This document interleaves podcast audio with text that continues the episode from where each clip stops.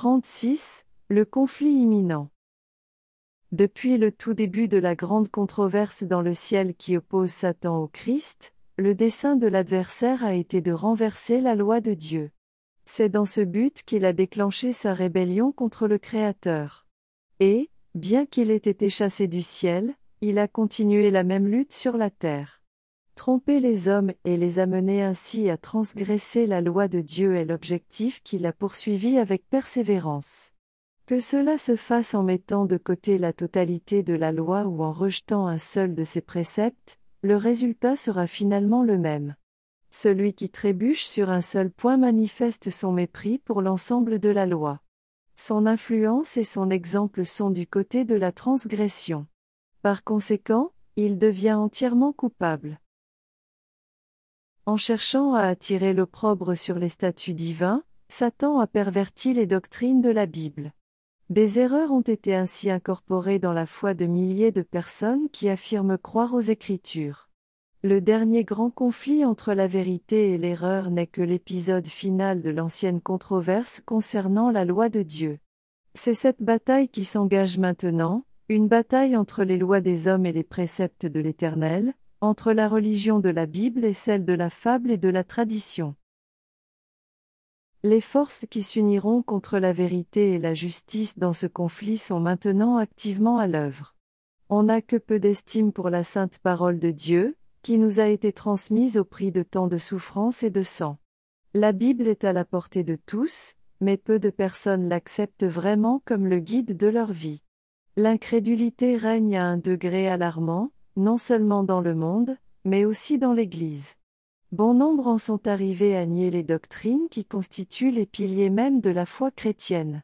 La plupart rejettent pratiquement, en totalité ou en partie, les grands faits de la création tels que les présentent les auteurs inspirés, la chute de l'homme, l'expiation et la perpétuité de la loi de Dieu.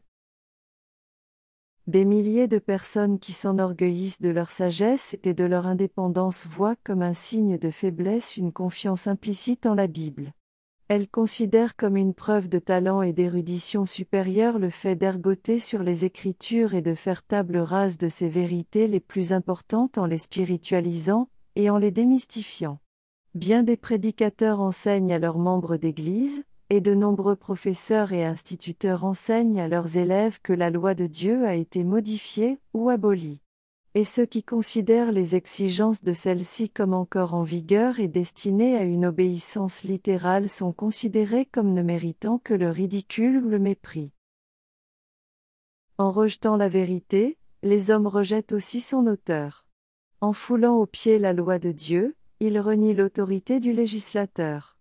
Il est tout aussi facile de se faire une idole de fausses doctrines et de fausses théories que d'en fabriquer une de bois ou de pierre. En donnant une représentation erronée des attributs de Dieu, Satan amène les hommes à se faire de lui une idée trompeuse.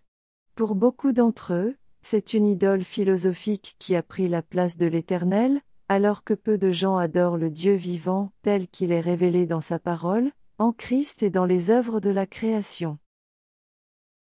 Nombreux sont ceux qui divinisent la nature tout en reniant le Créateur. Bien que sous une forme différente, L'idolâtrie existe dans le monde chrétien d'aujourd'hui aussi réellement qu'elle existait au sein de l'ancien Israël à l'époque d'Élie. Le Dieu de bien des hommes qui se prétendent sages, de bien des philosophes, poètes, politiciens et journalistes, le Dieu des milieux raffinés à la mode, le Dieu de bien des établissements d'enseignement supérieur et universitaire, et même de certaines facultés de théologie, ne vaut guère mieux que Baal, le Dieu soleil des Phéniciens.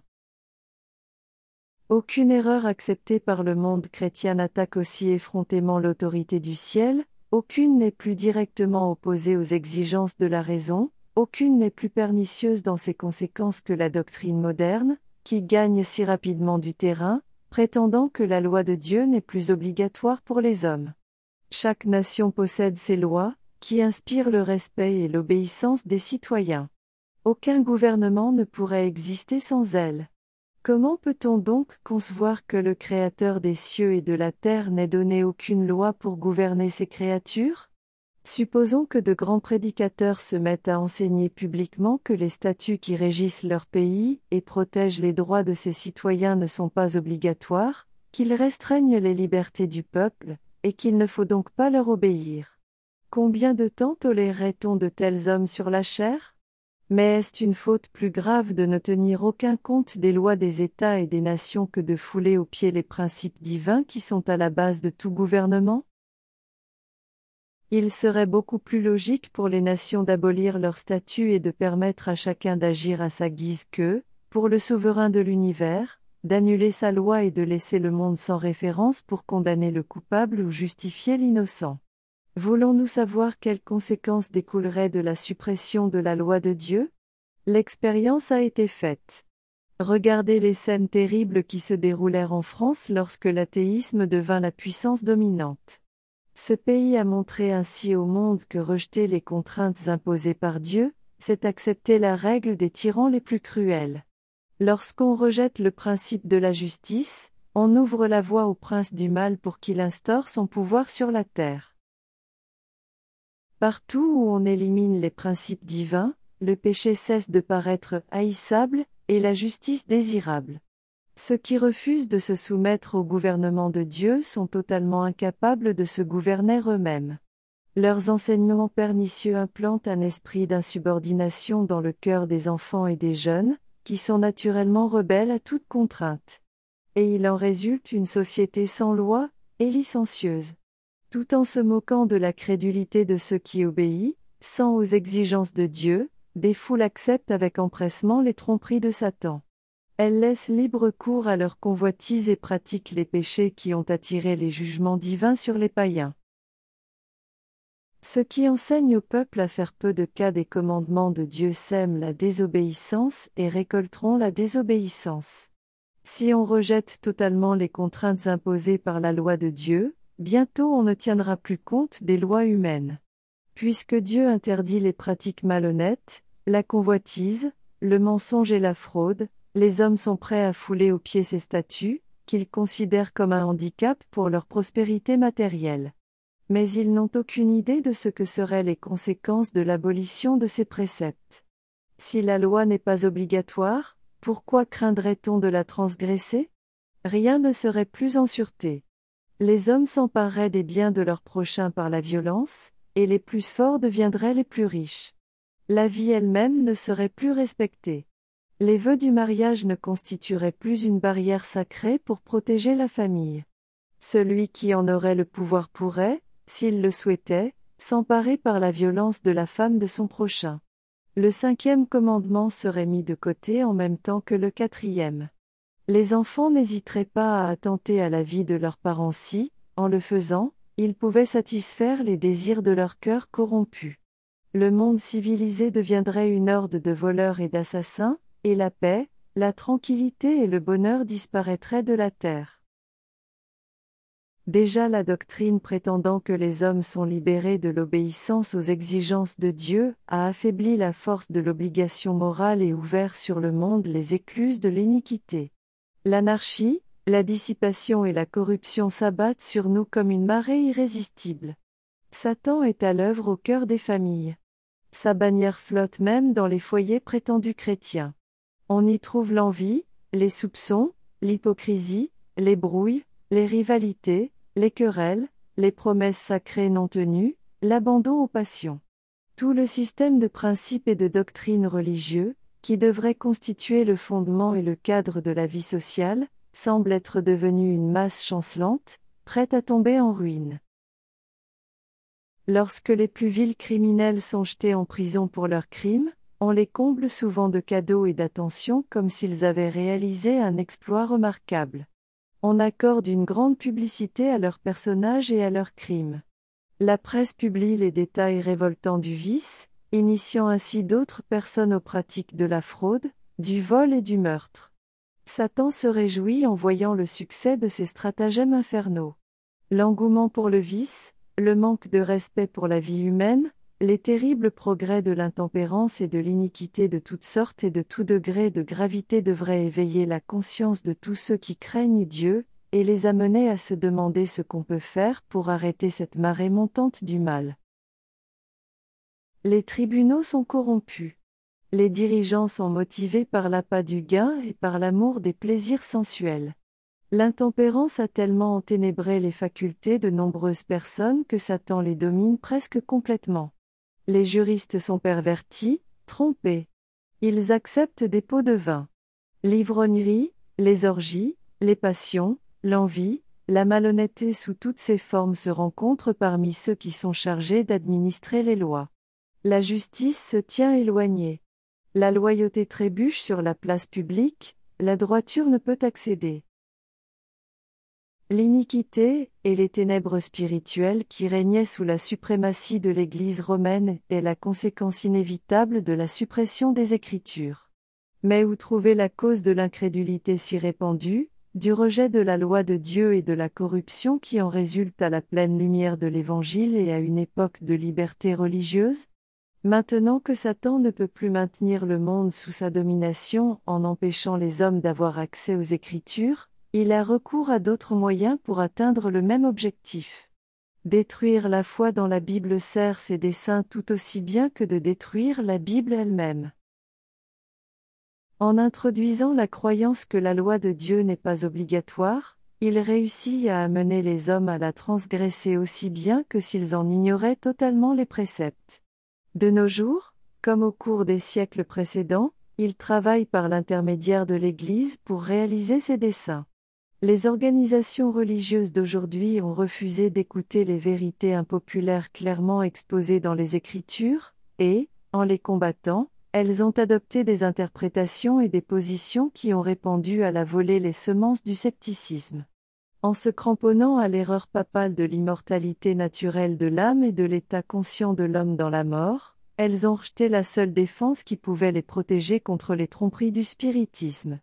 La doctrine des tourments éternels a amené de nombreuses personnes à perdre confiance dans la Bible.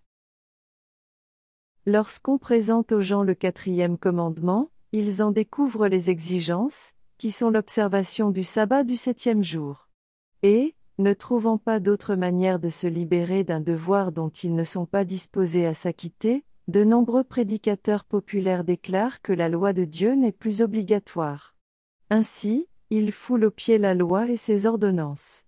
Au fur et à mesure que la réforme concernant le sabbat s'étendra, ce rejet de la loi divine, pour éviter les exigences du quatrième commandement, deviendra presque universel. Les enseignements des chefs religieux ont ouvert la porte à l'incrédulité, au spiritisme et au mépris de la sainte loi de Dieu. Ces dirigeants portent une terrible responsabilité à propos de l'iniquité qui existe dans le monde chrétien. Cependant, ces mêmes personnes prétendent que cette corruption, qui se répand si rapidement, est attribuable en grande partie à la profanation du soi-disant sabbat chrétien, et que l'obligation de l'observation du dimanche relèverait considérablement le niveau moral de la société. C'est spécialement en Amérique qu'on avance cette prétention, là où la doctrine du véritable sabbat a été le plus largement prêchée. Dans ce pays, l'œuvre de la tempérance, l'une des réformes morales les plus importantes et les plus en vue, est souvent associée au mouvement en faveur du dimanche, dont les partisans se présentent comme travaillant pour le plus grand intérêt de la société. Ceux qui refusent de collaborer sont dénoncés comme ennemis de la tempérance et de la réforme. Mais le fait qu'un mouvement destiné à instaurer l'erreur soit associé à une œuvre qui est bonne en elle-même n'est pas un argument en faveur de l'erreur. On peut dissimuler du poison en le mélangeant à des aliments sains, mais ceci ne change pas sa nature. Bien au contraire, il devient encore plus dangereux du fait qu'il peut être pris sans qu'on s'en rende compte. L'un des artifices de Satan consiste à associer à la fausseté juste assez de vérité pour lui conférer un caractère plausible. Les dirigeants du mouvement en faveur du dimanche peuvent proposer des réformes qui sont nécessaires et des principes qui sont en accord avec la Bible, incluant des exigences contraires à la loi divine. Les serviteurs de Dieu ne peuvent donc pas se joindre à eux, car rien ne peut justifier la substitution de préceptes humains au commandement de Dieu. C'est par l'intermédiaire de ces deux grandes erreurs, l'immortalité de l'âme et la sainteté du dimanche, que Satan amènera les hommes sous sa bannière. Tandis que la première pose les fondements du spiritisme, la seconde crée un lien de sympathie avec l'Église romaine. Les protestants des États-Unis seront les premiers à tendre la main au travers du gouffre pour saisir celle du spiritisme, puis ils tendront la main au-dessus de l'abîme pour saisir celle de la puissance romaine. Sous l'influence de cette triple union, les États-Unis suivront les traces de Rome pour fouler aux pieds les droits de la conscience. Parce que le spiritisme imite de très près le christianisme nominal d'aujourd'hui, il dispose de davantage de puissance pour tromper les hommes et les prendre au piège. Satan lui-même est converti, d'après l'ordre actuel des choses. Il apparaîtra sous les traits d'un ange de lumière. Par l'intermédiaire du spiritisme, des miracles se feront, des malades seront guéris et de nombreux prodiges incontestables seront réalisés. Du fait que les esprits professeront la foi en la Bible et manifesteront du respect pour les institutions de l'Église, leur œuvre sera acceptée comme une manifestation de la puissance divine. La ligne de démarcation entre les chrétiens de profession et les impies est aujourd'hui à peine reconnaissable. Les membres d'Église aiment ce qu'aiment les gens du monde et sont prêts à se joindre à eux. Satan a l'intention de les rassembler en un seul corps et de consolider ainsi sa cause en les précipitant tous dans le giron du spiritisme. Les partisans de la papauté, qui se glorifient des miracles comme un signe certain désignant la véritable Église, se laisseront facilement tromper par cette puissance faiseuse de miracles. Et les protestants, ayant rejeté le bouclier de la vérité, se laisseront aussi séduire. Catholiques, protestants et mondains garderont la forme extérieure de la piété, mais en renieront la puissance, et verront dans cette union un grandiose mouvement pour la conversion du monde et l'avènement du millénium tant attendu. Au travers du spiritisme, Satan se fait passer pour un bienfaiteur de l'humanité. Onze guérit les maladies et prétend offrir un système nouveau et supérieur de foi religieuse, mais, en même temps, il accomplit son œuvre de destruction. Ces tentations amènent des multitudes de personnes à la ruine. L'intempérance détrône la raison. Les plaisirs sensuels, les querelles et le meurtre s'ensuivent. Satan trouve ses délices dans la guerre, qui déchaîne les pires passions de l'âme, puis précipite dans l'éternité ses victimes plongées dans le vice et le sang. Son objectif est d'inciter les nations à se battre, car il peut ainsi détourner l'esprit des hommes de l'œuvre de préparation nécessaire pour être debout au jour de Dieu. Satan travaille également par l'intermédiaire des éléments pour engranger sa récolte d'âmes qui ne se sont pas préparées pour le royaume de Dieu. Il a étudié les secrets des laboratoires de la nature, et il utilise toute sa puissance pour diriger les éléments, dans la mesure où Dieu le lui permet. Lorsque Dieu lui donna la liberté d'affliger Job, avec quelle rapidité les troupeaux de petits et de gros bétail, les serviteurs, les maisons et les enfants de celui-ci furent balayés, un malheur succédant à un autre en l'espace d'un instant. C'est Dieu qui protège ses créatures contre le pouvoir du destructeur. Mais le monde chrétien a manifesté du mépris pour sa loi, et l'Éternel fera exactement ce qu'il a annoncé, il retirera sa bénédiction de la terre et son appui à ceux qui se rebellent contre ses ordonnances et sa loi, enseigne aux autres à faire de même en les contraignant. Satan exerce sa domination sur tout ce que Dieu ne garde pas d'une manière spéciale. Il favorisera certains et les fera prospérer pour réaliser ses propres desseins, et il amènera des épreuves sur d'autres en leur faisant croire que c'est Dieu qui les afflige. Tout en se faisant passer aux yeux des enfants des hommes pour un grand médecin capable de guérir toutes leurs afflictions, Satan amènera la maladie et les catastrophes, jusqu'à ce que des villes populeuses soient réduites en ruines et en désolation. Il est à l'œuvre aujourd'hui même. Par des accidents et des catastrophes sur terre et sur mer, par de gigantesques incendies, par de violents ouragans et de terrifiantes chutes de grêle, par des tempêtes, des inondations, des cyclones, des rats de marée et des tremblements de terre, partout et sous des multitudes de formes, il exerce son pouvoir. Il détruit les récoltes à peine mûres et produit la famine et la détresse. Il pollue l'air et provoque la mort de milliers de personnes. Ces catastrophes vont devenir de plus en plus fréquentes et de plus en plus désastreuses. La destruction atteindra aussi bien l'homme que l'animal. La terre est dans le deuil, épuisée, ils dépérissent, les gens haut placés de la terre. La terre a été profanée par ses habitants. Car ils passaient outre aux lois, altéraient les prescriptions, ils rompaient l'alliance perpétuelle. Ensuite, le grand trompeur persuadera les hommes que ce sont ceux qui servent Dieu qui sont la cause de ces maux. Ceux qui ont provoqué le déplaisir du ciel accuseront de tous leurs ennuis ceux dont l'obéissance au commandement de Dieu constitue un reproche permanent contre les transgresseurs. On déclarera qu'on offense Dieu en transgressant le dimanche sabbat. Que ce péché a attiré des calamités qui ne cesseront que lorsque l'observation du dimanche sera rendue strictement obligatoire et que ce sont ceux qui présentent les exigences du quatrième commandement, détruisant ainsi le respect pour le dimanche, qui troublent le peuple et empêchent Dieu de lui redonner sa faveur et de lui accorder la prospérité matérielle. C'est ainsi que sera répétée l'accusation portée autrefois contre un serviteur de Dieu, Élie, et avec des motifs aussi peu fondés, lorsqu'il l'aperçut, Achab lui dit, Est-ce toi qui attires le malheur sur Israël? Élie répondit. Ce n'est pas moi qui attire le malheur sur Israël, au contraire, c'est toi et la maison de ton père, puisque vous avez abandonné les commandements du Seigneur, et que tu as suivi les Baals. Les accusations mensongères provoqueront la colère du peuple, qui aura envers les ambassadeurs de Dieu une attitude très semblable à celle que l'Israël apostat avait eue envers Élie. La puissance faiseuse de miracles déployée par l'intermédiaire du spiritisme exercera son influence contre ceux qui choisissent d'obéir à Dieu plutôt qu'à des humains. Des messages provenant des esprits déclareront que Dieu les a envoyés pour convaincre de leur erreur ceux qui rejettent le dimanche, et affirmeront qu'il faut obéir aux lois du pays comme si c'était celle de Dieu.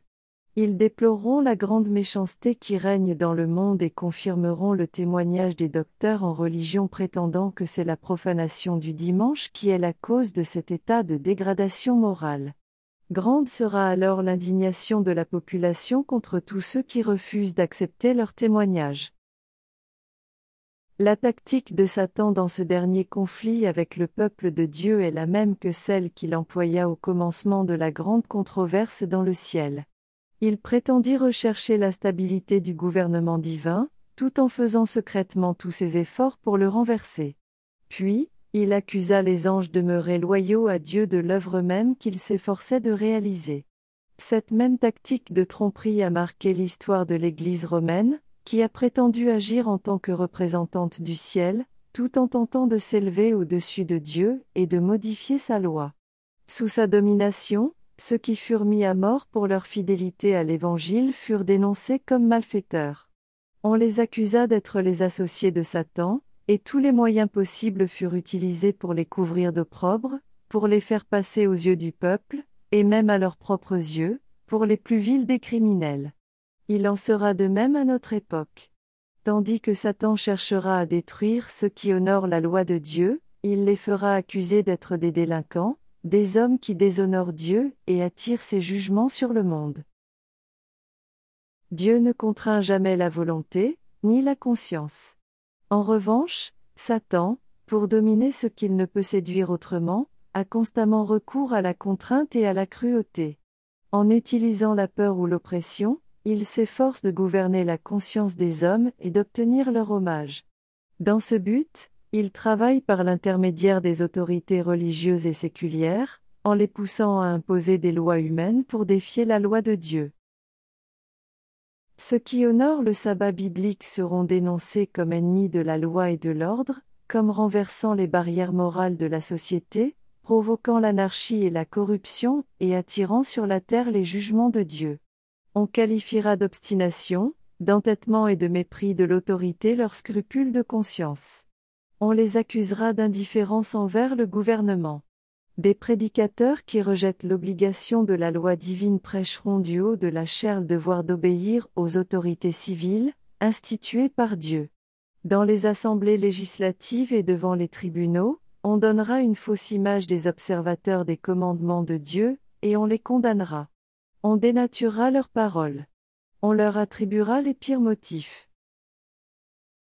Les églises protestantes ayant fait la sourde oreille aux clairs arguments des Écritures en faveur de la loi de Dieu souhaiteront réduire au silence ce qu'elles ne peuvent pas vaincre en utilisant la Bible.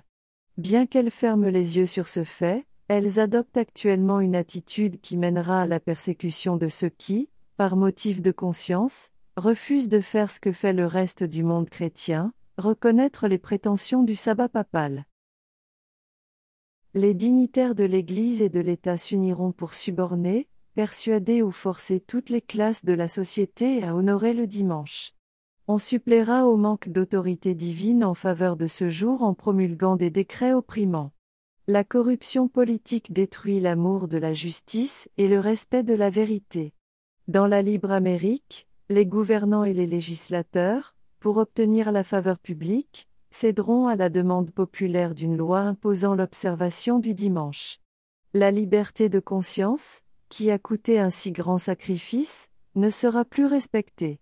Dans le conflit qui approche, nous verrons l'accomplissement des paroles du prophète, en colère contre la femme, le dragon s'en alla faire la guerre au reste de sa descendance, à ceux qui gardent les commandements de Dieu, et qui portent le témoignage de Jésus.